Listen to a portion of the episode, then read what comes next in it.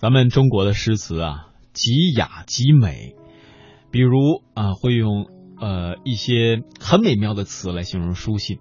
那关于书信呢，流传至今有很多典故。今天我们也和大家一起来分享一些故事。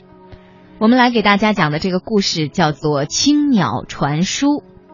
在一九九八年的十月九号。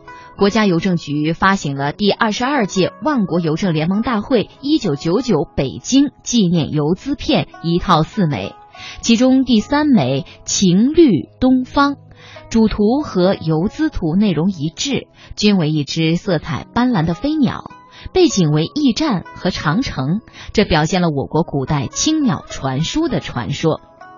据我国上古奇书《山海经》记载。青鸟共有三只，名曰赵兰、紫燕，还有一只呢，呃，是笔者没有查阅到的哈。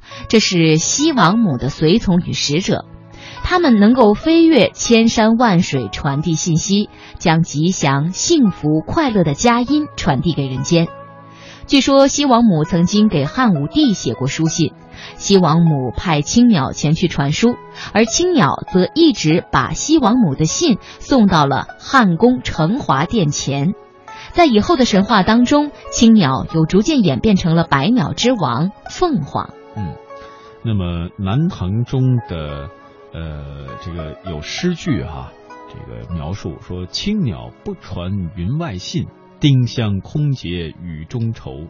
还有一些诗句是这样写的，比如。呃，愿因三青鸟，更报长相思。蓬山此去无多路，青鸟殷勤为探看。遥思汉武帝，青鸟几时过？啊，借用的也都是青鸟传书的典故。那么接下来，我们也和大家分享文化学者彭林讲述中国书信的文化历史。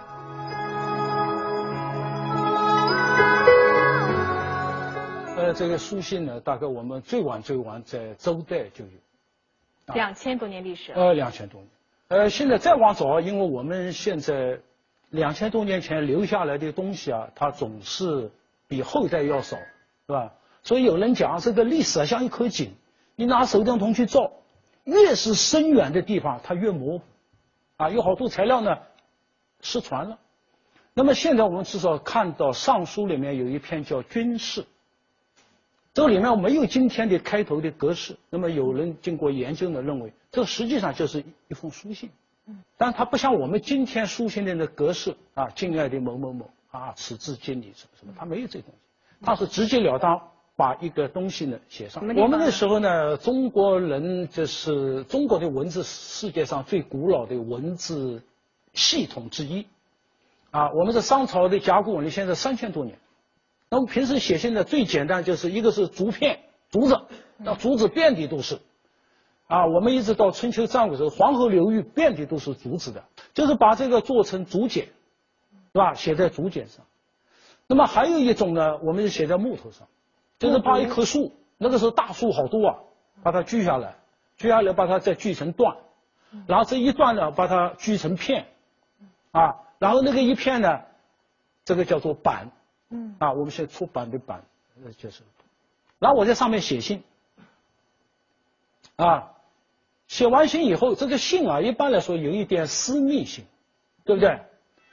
还有呢，写在这个木头上，大家想想，假如我是一个将军，我要给边防的一个首长，我要告诉他一个军事秘密，你怎么走怎么走，我要通过一封信传给他。保密性不太哎，那好了，这个谁都知道了啊，还没到那里呢，这敌人都知道了，啊，这很糟糕啊。另外呢，我家里面有一点事情，我写信请人去送，啊，好了，这一点是满大街都知道了，啊，这个这个东西呢，就是古人很伤脑筋，嗯，那古人呢，就是把这个这个板上面写好信之后呢，再找一块板把这个字啊盖住，嗯，这个盖在上面这个板呢，就写上这封信啊是给谁的。那块板叫检，检查的检，盖在上面。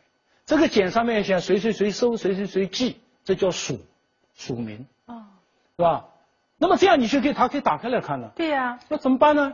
那我们就在这个板子的四个地方，我给它锯一个槽，锯个槽以后把绳子啊勒在这个槽里面，把绳子给它捆起来。那么这个结我要让它拆不开。那么那东西呢，它也是把这一个结上面封一团泥，这个泥是青泥啊，特别讲究的是特别特别好的泥。汉代的时候，那将军啊、帝王啊，那用的泥是专门的，一看就知道你是不是我这里的。弄得可是普通人，就还是普通的青泥，可这个泥还能拆掉啊？我把它打开来，再弄一团泥啊。我们古人就想出来很聪明的办法，就拿图章在那个泥上面盖个印啊。它尤其是那个你看看，所以我们中国的印章啊，是一门非常古老的艺术啊。你要模仿，你模仿不了。啊，它刻在泥上面，你要把这个泥拆了，我就知道了，这保密问题就解决了。哦，那么那根绳子呢，就叫做笺。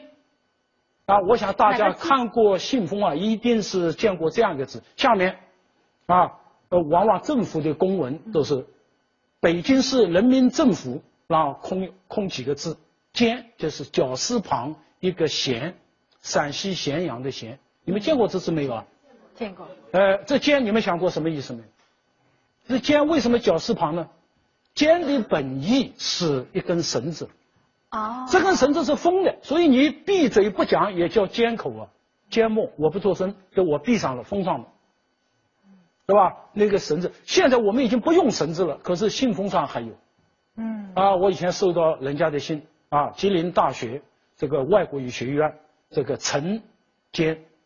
啊，或者是刘坚、刘芳菲坚，就这个信啊，是我封上的。啊，啊，所以这个里面，你不要说传统，这传统我们也是很难离开的。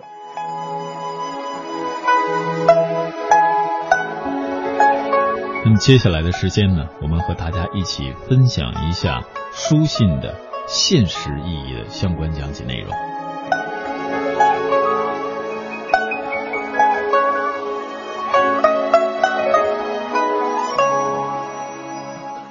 关于那个信的历史典故，还有各方面的知识，然后呃一直没有提到那个鸡毛书，这个也是中国鸡毛信是吧？因为我听过中国中国以前有这个东西嘛，但是我不太清楚它具体怎么样。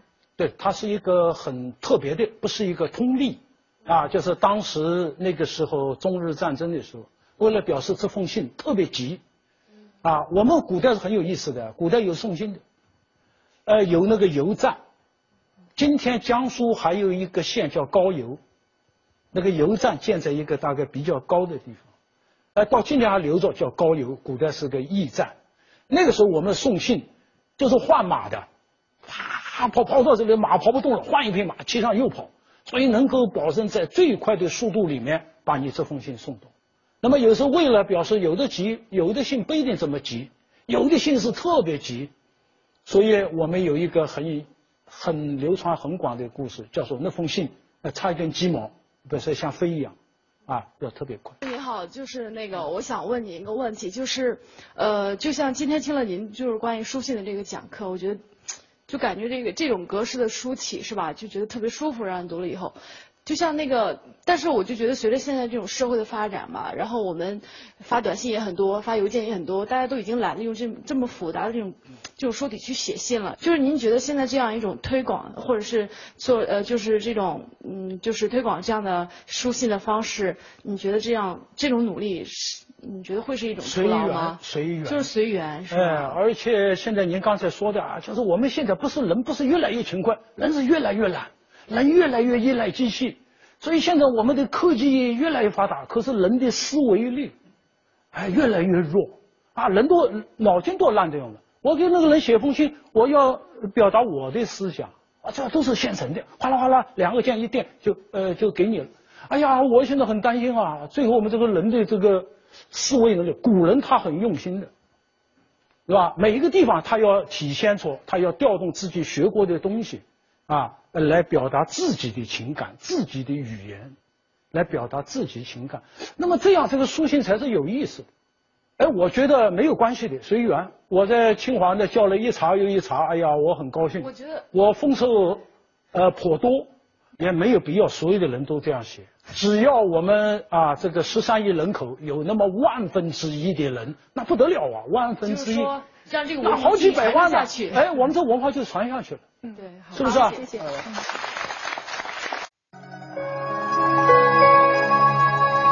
中华风雅颂，说到了书信呢，接下来呢，我们也通过摘取的几首古人的书信，来和各位传递一下关于书信当中的美。呃，我们先用哪一首来和大家分享起呢？嗯，我们来看这首表达钦佩的一首书信啊，是这样写的：九牧英才，拜谒如渴。轻读慧语，如闻金玉良言，茅塞顿开。锦蒙会教，疑惑冰释，胜似春风甘霖灌顶。恩师才高八斗，学富五车，泰山北斗，谁不思慕？嗯，各位啊，你们听到这样的一些内容，会有什么样的感悟呢？当然，有的朋友会对里边，比如说。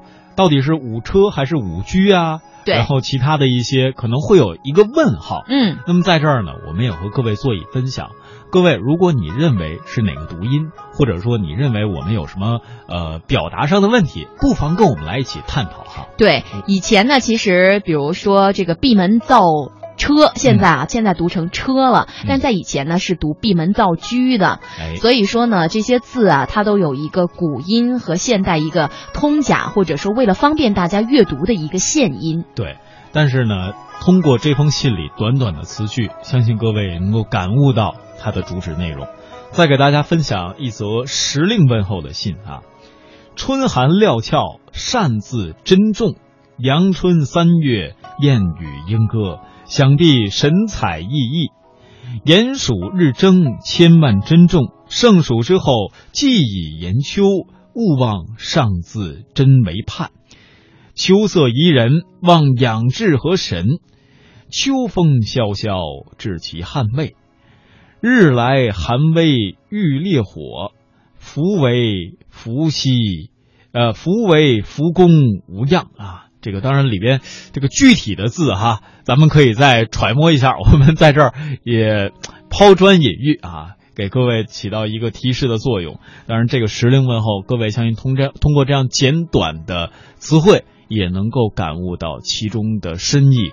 当然，也可以想象到古人在写信的时候的字斟句酌。